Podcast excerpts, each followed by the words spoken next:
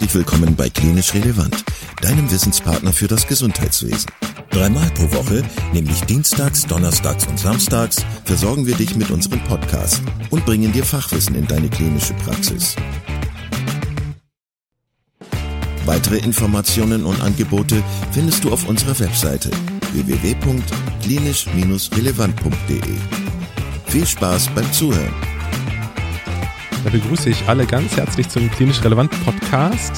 Schön, dass ihr heute wieder eingeschaltet habt. Ähm, und herzlich willkommen auch an dich, Andrea. Du bist das zweite Mal bei uns im Podcast. Vielen, vielen Dank für deine Zeit. Wie geht's dir heute Abend? Hallo Kai, freut mich sehr, wieder hier zu sein. Ich bin sehr entspannt. Ich habe ein interessantes Subjekt für heute vorbereitet. Ja, ja, ja, das stimmt. Du hast einen Vorschlag gemacht für den heutigen Podcast und äh, das große Thema heißt heute Social Freezing. Ich bin mir sicher, dass es viele Leute gibt, die zwar aus dem Bereich der Medizin kommen, aber mit dem Begriff nicht so viel mit anfangen können. Das heißt, äh, die Frage wäre, ob du den Begriff erst einmal mit Inhalt füllen könntest. Was ist Social Freezing, Andrea? Ja, ähm, Social Freezing äh, bedeutet das Vitrifizieren, eigentlich äh, ein so äh, schnelles Einfrieren von äh, Eizellen, Eizellen für eine, äh, ohne eine medizinische Indikation. Es ist äh, quasi eine medizinische Technik, die benutzt wird für ein nicht medizinisches Problem, den natürlichen Alterungsprozess. Ähm, es basiert sich auf die Tatsache, dass ähm, äh, der Alter der ersten Schwangerschaft immer höher wird.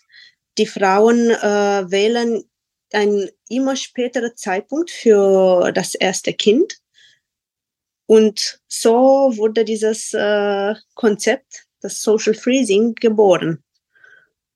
Es ist äh, eigentlich ein Verfahren, der seit langem existiert es ist äh, ein Verfahren, der wurde benutzt bisher bei der Krebspatientinnen, die ähm, deren reproduktiven Fähigkeit äh, beeinträchtigt war.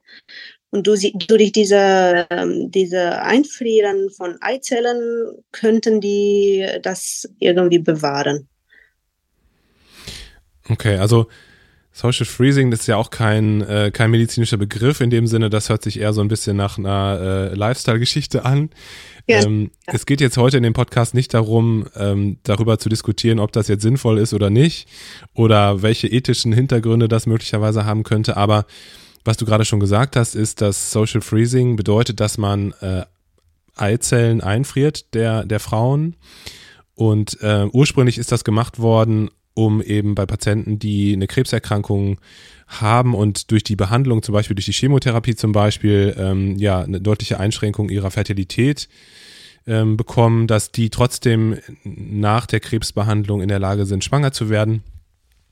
Und habe ich das richtig verstanden? Es geht darum, dass, äh, dass man das Social Freezing äh, macht, um ja sozusagen äh, die abnehmende Fertilität und Fruchtbarkeit ähm, abzupuffern, weil alle Leute immer später schwanger werden, ist das richtig? Ja, das ist total richtig. Ähm, die, die Gesellschaft heutzutage sieht komplett anders als vor 50 Jahren. Ähm, die Frauen haben jetzt die Möglichkeit, äh, eine Karriere zu bauen. Die haben die Möglichkeit, ähm, an Führungspositionen so tätig zu sein. Und das nimmt Zeit. Und äh, gleichzeitig die Qualität und die Menge der Eizellen äh, nimmt stetig ab mit der Alter. Ja. Und dieser so Social Freezing, dieses Verfahren kommt ähm, genau zu Hilfe dieser Frauen, die wählen, einen späteren Zeitpunkt schwanger zu werden und die, äh, die gleiche Qualität der Eizellen zu haben, zu benutzen, als äh, eine Frau, die wählt, äh, ihr Kind mit 25 zu bekommen. Das ist der ja. Okay. Kannst du ein bisschen was erzählen zu der, ähm, zu der Technik an sich? Also wie geht das vonstatten? Ähm, beziehungsweise wie wäre der normale Weg? der, der Patientin, wenn die sich für so ein Verfahren entscheiden oder sich für so ein äh, Verfahren interessieren, würden die dann erstmal zum, ähm, zur Gynäkologin oder zum Gynäkologen gehen oder wäre der Weg direkt in ein, ähm, ähm, wie sagt man, Kinderwunschzentrum? Wie, wie, wie, wie würde das aussehen normalerweise? Äh, die Frauen sprechen äh, normalerweise erstmal äh, mit deren niedergelassenen Gynäkologe über deren Kinderwunsch und dann werden die ähm, geleitet äh, in der Regel zu einem Kinderwunschzentrum, weil äh, das ist ein, ein spezielles Verfahren. Es wird nicht in der Praxis gemacht. Ähm, jede Frau kommt zu einem äh, Erstgespräch erstmal, wo man eine Anamnese macht, äh, die Patientin wird äh, untersucht. Wir sprechen, äh, wir fragen in der Regel, äh, seit wie lange hat die Kinderwunsch, ob äh, das eine primäre Sterilität ist oder eine sekundäre Sterilität ist, also ob die, ob die schon Kinder hat und jetzt versucht und klappt nicht mehr oder hat überhaupt nie geklappt. Solche Fragen, ja, das ist der Erstgespräch. Und dann äh, ähm, wenn, äh, wenn die Frau äh, sich entscheidet für, für äh, Einfrieren der Eizellen, die äh, Eierstöcke werden, äh, werden stimuliert. Es wird eine, eine um, ovarielle Stimulation stattfinden. Und äh, die, die Follikel werden, werden gemessen, alle zwei Tage werden überprüft oder alle paar Tagen sozusagen. So, sonografisch guckt man dann oder genau, wie macht man das? Mit ja. Ultraschall, ja, ja, sonografisch ja. wird das untersucht. Und wenn die eine äh, gewisse Größe erreichen, dann werden die punktiert und diese Eizellen äh, gewonnen. Und die, die Eizellen werden ganz schnell eingefroren, also dieser Vitrifikationsprozess. Ja. Wie erfolgt die Punktion? Ähm, das ist in der, in der Kurznarkose wahrscheinlich oder wird das in der Praxis gemacht oder? Das wird in der Kinderwunschzentrum gemacht, ja, in einer ja. ganz kurzen, äh, kurzer Narkose durch ja. äh, vaginale Ultraschall. Ja. Es wird unter Ultraschallkontrolle punktiert. Ja. Und wird das auch von transvaginal ähm, punktiert oder von, von, von außen? Ich weiß nicht. Transvaginal punktiert. Das ist äh, durch die, okay. die, äh, die transvaginale Sonde hat einen Kanal, wo ein, ein ganz dünnes Nadelchen kommt und man, man äh, ähm, sieht äh, via Ultraschall der Eierstock und durch diesen Kanal wird diese kleine Nadel eingeführt und damit wird, äh, wird der Follikel punktiert. Okay. Und diese Flüssigkeit gewonnen. Und in, äh, in, äh, in, in den äh, follikulärer Flüssigkeit äh, befinden sich die Eizellen. Okay. Und die Patientin befindet sich in einer Kurznarkose oder ähm, ja, eine Propofol-Narkose wahrscheinlich? Ja, in einer Kurznarkose. Ja. Ja. Und ähm, wie viele Eizellen gewinnt man da so im Durchschnitt? Kann man das sagen? Also das ist wahrscheinlich dann auch abhängig davon, wie alt die Patientin ja. ist? Genau, das ist abhängig von Alter. Es ist sehr, sehr unterschiedlich. Bei manchen Frauen äh, klappt super und äh, die, man gewinnt äh, zehn, mehr als zehn Eizellen pro ja. Paaren. Bei anderen Frauen weniger. Und es gibt Frauen, die sogenannten Non-Responders, die ähm, bei denen kann man überhaupt keine Einzellen gewinnen. Gibt auch so etwas. Gibt es Frauen, wo man sagt, ähm, also wo es sozusagen eine Kontraindikation gibt für diesen Eingriff oder für das Social Freezing an sich? Äh, das ist meine erste Frage. Und die zweite Frage ist, ähm, welche Risiken hat der Eingriff an sich? Also vielleicht die Stimulationsbehandlung hat die Risiken und Nebenwirkungen und die Punktion an sich, da kann ich mir vorstellen, dass das auch gewisse Risiken birgt. Ähm, ja, also als Kontraindikation, ähm, ich weiß nicht, äh, systemische Erkrankungen wahrscheinlich können, ähm, also Du meinst Infektionen? Oder? Infektionen, genau. Äh, ja. Systemische Infektionen können eine, eine Kontraindikation darstellen. Als Risiken, ähm, man kann als Risikopatientin die Patientin mit PCOS betrachten weil ähm, die, die polyzystisches Syndrom, polyzystisches äh, Ovarien-Syndrom. Ähm, bei, bei diesen Patientinnen ähm, kommt häufig zu einer äh, Hyperstimulationssyndrom. Äh, das ist ein, ein Risiko der, der äh, Ovarienstimulation. Die Pathogenese ist noch nicht geklärt. Es äh, entsteht eine Hyperpermeabilität der, der Gefäße und die Frauen bekommen äh, Aszites, ähm, ähm, Pleuraergüsse. Also es gibt mehrere Schwergraden von dieser ähm, ovariellen äh, Suprastimulationssyndrom. Ähm, sonst bei der Punktion selbst, das ist ein, ein äh, Verfahren mit weniger Risiken eigentlich. Das Einzige, was ich sehen konnte, ist die, die eine, eine äh, Arterie zu perforieren bei der, bei der Punktion. Also das, äh, das ist eigentlich äh, in geübte Hände ein äh, risikoarmes Verfahren. Ja, ja, wie, wie immer.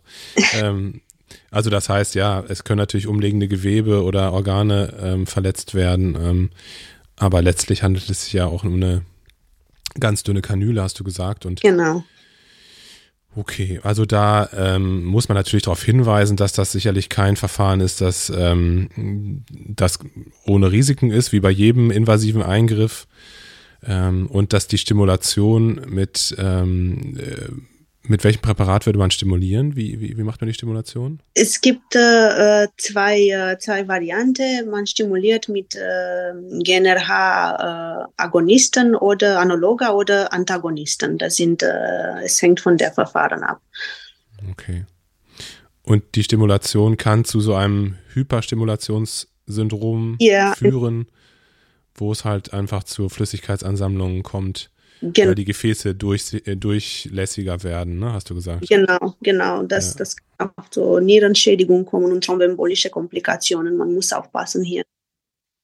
Das ist, äh, es gibt auch Schwangerschaftsrisiken, äh, zum Beispiel die Schwangerschaften, die durch künstliche Befruchtung äh, entstanden sind, haben ein höheres Risiko für äh, geburtshilfliche Komplikationen, zum Beispiel die Präeklampsie oder Gestationsdiabetes, Frühgeburt.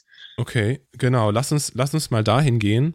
Ähm, also angenommen, wir hätten jetzt die Eizellen gewonnen, die sind jetzt sofort äh, schockgefroren worden, äh, im flüssigen Stickstoff dann wahrscheinlich, oder? Ja, ja. Wie lange können die aufbewahrt werden? Oh, es äh, gibt unendlich. Unendlich, keine Grenze. Okay. Und ähm, Ach genau, das da fällt mir noch ein, noch ein wichtiger Faktor. Ähm, wer bezahlt das? Ach, das ist, äh, das ist äh, ein Verfahren, der nicht über die Krankenkasse übernommen wird, leider. Okay. Ähm, ja, das ist äh, die sogenannte Igelleistung. Das ist äh, bezahlt von der Frau selbst. Okay. Und ähm, wie wäre das bei einer Patientin, die eben ähm, jetzt durch eine, durch eine Krebserkrankung in die Situation gekommen ist, dass sie keine Kinder bekommen kann. Ähm, ist das dann anders oder ähm, ist das auch eine IG-Leistung? Nee, bei der Krebspatientinnen, das wird übernommen durch die Krankenkasse. Das wird von der, das wird von der Krankenkasse ja. übernommen. Ja. Okay, und ähm, kannst du was sagen, wie teuer das ist, so ein Eingriff, so ungefähr? Billig ist es nicht, also nur für die, äh, für die äh, hormonelle Eizellreifung so circa 1500 Euro. Dann haben wir die äh, Eizellgewinnung und die Kryokonservierung das ist auch nochmal so 1500 Euro. Und dann es gibt Kosten für die Lagerung der, der Eizellen in flüssigem Stickstoff. Das ist so circa 100 Euro pro, pro äh, Jahr. Pro Jahr, okay. Ja, ja. Also ähm, so um die 3000 Euro was die 3.000, 4.000 Euro. 3.000, 4.000 Euro, was so den Eingriff und die Stimulation betrifft und dann halt 100 Euro im, im Jahr für die Lagerung. Genau, genau. Okay, super. Und ähm, das heißt, wir haben die Eizellen jetzt eingefroren und ähm, jetzt muss es ja auch wieder zu einer Schwangerschaft kommen. Das heißt, ähm, es findet eine künstliche Befruchtung der Eizelle statt. Genau. Das Ähm, wie, wie genau ist das? Also, wie muss ich mir das vorstellen? Beispiel, wir haben äh, eine Frau, die mit, äh, ich weiß nicht, Anfang 30 ihre Eizellen äh, eingefroren hat. Ja. Jetzt ist die 37, ähm, hat einen festen Partner, möchte ein Kind, kommt in der Kinderwunschzentrum mit der Partner, möchte die Eizellen, die, die, die mit äh, 30 eingefroren hat, äh, benutzen. Mhm. Diese Eizellen werden befruchtet mit der, der Spermien von der Partner. Ja. Ein Embryon entsteht. Aber äh, technisch, technisch die Befruchtung wäre dann sozusagen unter dem Mikroskop. Also ist das dann so eine In-vitro-Fertilisation, die dann stattfindet, oder welches ja. Verfahren wird dann angewandt? Ja. Genau. Und dann die, die, äh, dieser Embryon wird implantiert mhm. und hoffentlich entsteht eine Schwangerschaft. Okay. Da folgen jetzt ein paar Fragen zu. Wie ähm, also das heißt, das, die befruchtete Eizelle wird letztlich nur ähm, ja, in die Gebärmutter eingebracht. Genau. Mit einem Katheter oder so. Die wird, genau, Und, wird mit, ein, mit einem ähm, das ist ein Instrument, der, der das ja. in der Gebärmutter gebracht wird. Und wird dann immer nur eine befruchtete Eizelle ähm, in die Gebärmutter eingebracht oder gegebenenfalls auch mehrere? Mehrere auf jeden Fall nicht, weil es gibt die Risiko für Mehrlingsschwangerschaften. In der Regel unter 35 implantiert man ein einziges Embryo. Es ist hier so eine, ein, es ist ein, muss eine Diskussion äh, erfolgen mit der Patientin, ob direkt, selbstverständlich, wenn man zwei, zwei Embryonen äh, implantiert, das Risiko einer erfolgreichen Schwangerschaft ist höher, ja, aber gleichzeitig steigt das Risiko einer Zwillingsschwangerschaft. Mhm. Das ist, äh, ja, wenn die Patientin jung ist, äh, versucht man mit einem Embryon. Okay. Und ähm, muss die Patientin vorbereitet werden für die äh, Implanta äh, Implantation, sage ich jetzt schon, für, für das Einbringen des, des, ähm, der Eizelle? Also sie muss ja wahrscheinlich zu einem bestimmten ähm, Zeitpunkt im, im Zyklus dann auch sein, ja. ne? Richtig? Ja muss in einer bestimmten Zeitpunkt im Zyklus, sodass die Schleimhaut ganz äh, aufgebaut ist, dann ganz ja. äh, permissiv ist. Kannst du was sagen zu den ähm, Wahrscheinlichkeiten, dass da auch ein Kind draus resultiert? Also dass dann wirklich auch tatsächlich ein Kind auf die Welt kommt aus so einer Eizelle? Ja, ähm, je jünger die Frau ist, desto höher die Chancen. Ja. Ähm, sagen wir bei einer 38-jährigen Patientin die Wahrscheinlichkeit einer Lebengeburt äh, in Abhängigkeit von der Anzahl aufgetauchter Oozyten ähm, liegt bei 15 bis 13, 13 Prozent Lebensgeburtrate. So ungefähr. 13 bis 15 Prozent. Okay. Es kann sein, dass äh, bei, bei äh, Frauen über 35, dass man mehrere ähm, Eizellgewinnungsverfahren durchführt, weil vielleicht klappt das nicht äh, mit genug Eizellen von das erste Mal. Das, das muss man auch äh, wissen. Das heißt, die Wahrscheinlichkeit ist gar nicht so groß. die Wahrscheinlichkeit, dass es nicht klappt, ist deutlich größer, könnte man auch sagen kann man sagen, ja. Also das ja, ist letztendlich okay. äh, eine künstliche Befruchtung.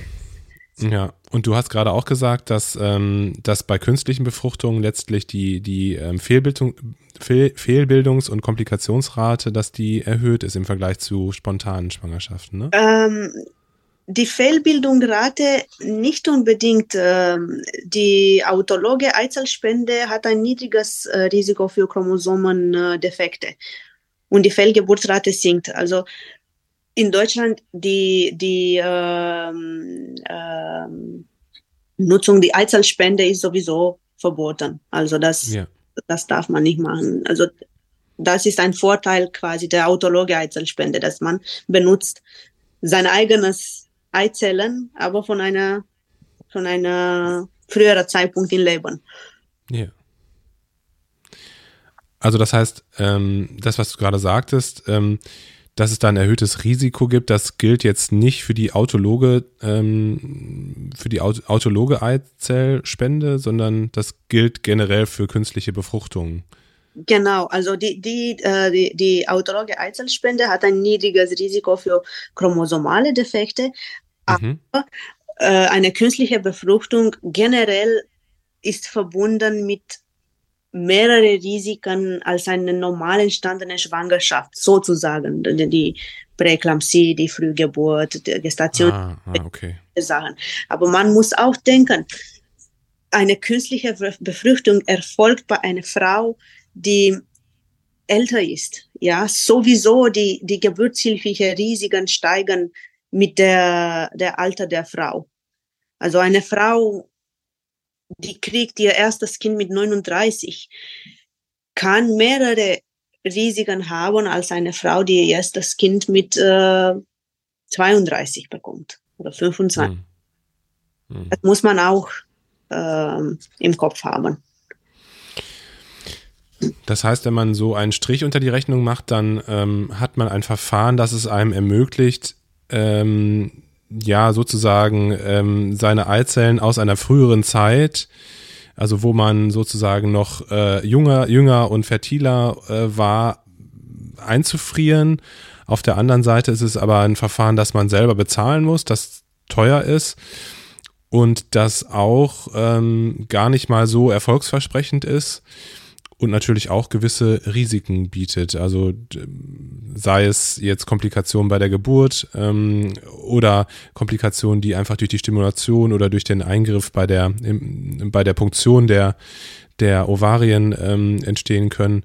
Also das muss man dann halt mit der Patientin besprechen, mit dem, äh, mit dem Partner der Patientin auch natürlich. Ähm, inwiefern man diese Risiken äh, und, und die, die, die Nutzen, die man daraus ziehen möchte, eben abwägen möchte. aber ja, man muss auch äh, darüber denken, das ist ein, eigentlich äh, etwas, die äh, sehr vorteilhaft ist für die Frauen, die, die deren Leben ganz gut planen. Das gibt, das ermöglicht eine Frau heutzutage eine großartige Karriere zu haben und gleichzeitig ein Kind. Wenn die das möchten. Ja. Du spielst so ein bisschen natürlich auch darauf an, dass, äh, dass es für Frauen natürlich auch schwieriger ist, ähm, in unserer Gesellschaft immer noch ähm, Karriere und Familie unter einen Hut zu bringen. Das ist natürlich, äh, das ist natürlich ein Vorteil, das muss man dann ja ganz klar sagen. Ähm, ich habe das jetzt gerade aus der medizinischen Brille einfach betrachtet. Also ich, ich habe mir jetzt gerade überlegt, ähm, bei einer Chance von 13 bis 15 Prozent und so weiter, ob man dann nicht doch lieber auf der sicheren Seite sein möchte. Aber du hast natürlich vollkommen recht. Man muss natürlich auch berücksichtigen, welche, welche beruflichen Pläne man hat oder was man sich gerne wünscht, um sein, sein Leben ähm, ja, vollständig zu haben. Und ähm, das ist natürlich auch ein wichtiger Punkt, den du gerade angesprochen hast. Ähm, prinzipiell ist es ja auch so, dass man, du hast gerade gesagt, in Deutschland ist ja eine, eine, eine, eine Fremdeizellspende ist ja verboten, das ist in anderen Ländern nicht so. Prinzipiell könnte man ja auch ähm, jetzt die Eizelle befruchten lassen mit einer Samenspende. Also wenn man jetzt keinen festen Partner hätte oder da jetzt vielleicht keine Lust drauf hat, das wäre ja theoretisch auch möglich, richtig? Das geht, ja. Das, das geht. geht. Andersrum geht, ja.